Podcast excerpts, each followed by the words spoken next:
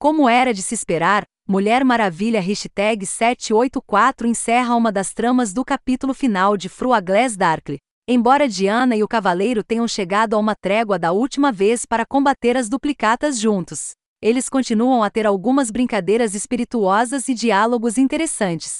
Pode-se ou não esperar que o desmascaramento do Cavaleiro Brilhante seja um evento importante, mas sugeri que descobri quem o Doutor Psicopata estava trazendo de volta na edição hashtag 782.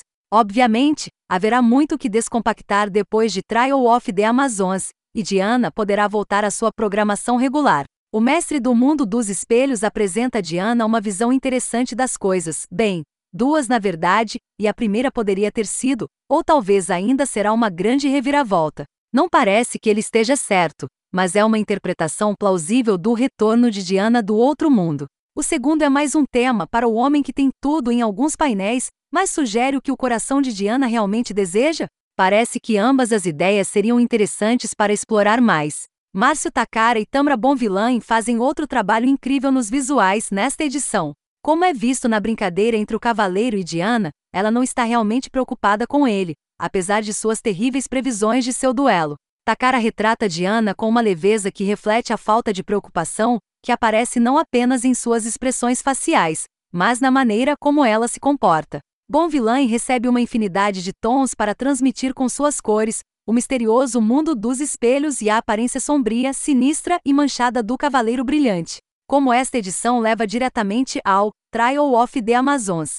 Ambos os recursos em Wonder Woman hashtag 784 direcionam o leitor que as histórias continuam no evento de crossover. Eu provavelmente sou o primeiro a gritar: saia do meu gramado, em eventos de crossover, pois sinto que eles tendem a atrapalhar o que está acontecendo no arco normal da história de um personagem. Embora o segundo recurso da edição seja projetado para ser uma introdução ao crossover, é interessante e louvável que o enredo do Dr. Psycho na história principal da Mulher Maravilha também pareça fazer parte de Trial of the Amazons.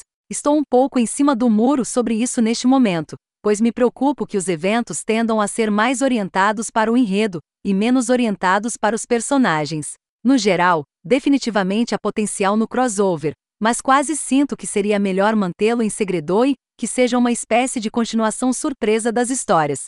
Eu sei que não é assim que os departamentos de marketing funcionam, mas pode ser melhor para os leitores. Uma coisa estranha no segundo longa que parecia fora do lugar era o guarda fumegante Bana Midalia. Costuma-se pensar nas Amazonas como personagens de outro tempo e mundos distantes das armadilhas modernas, seria o mesmo vê-la jogando Candy Crush em um telefone celular. Foi estranho e me tirou do momento, sem saber se era para estar fora do lugar ou um exemplo de como os banamidalias mais novos não deixam tudo para trás. Goste ou não, Trial of the Amazons está a caminho, não há como pará-lo. No entanto, o desmascaramento do Cavaleiro Brilhante e a trama contínua do Dr. Psycho fornecerão a Diana mais desafios em Trial ou no arco da história após o crossover. Mulher Maravilha hashtag 784 funciona bem o suficiente para levar o leitor ao Trial, mesmo que algumas das possibilidades levantadas na edição pareçam ser mais atraentes em um nível pessoal para a Amazing Amazon.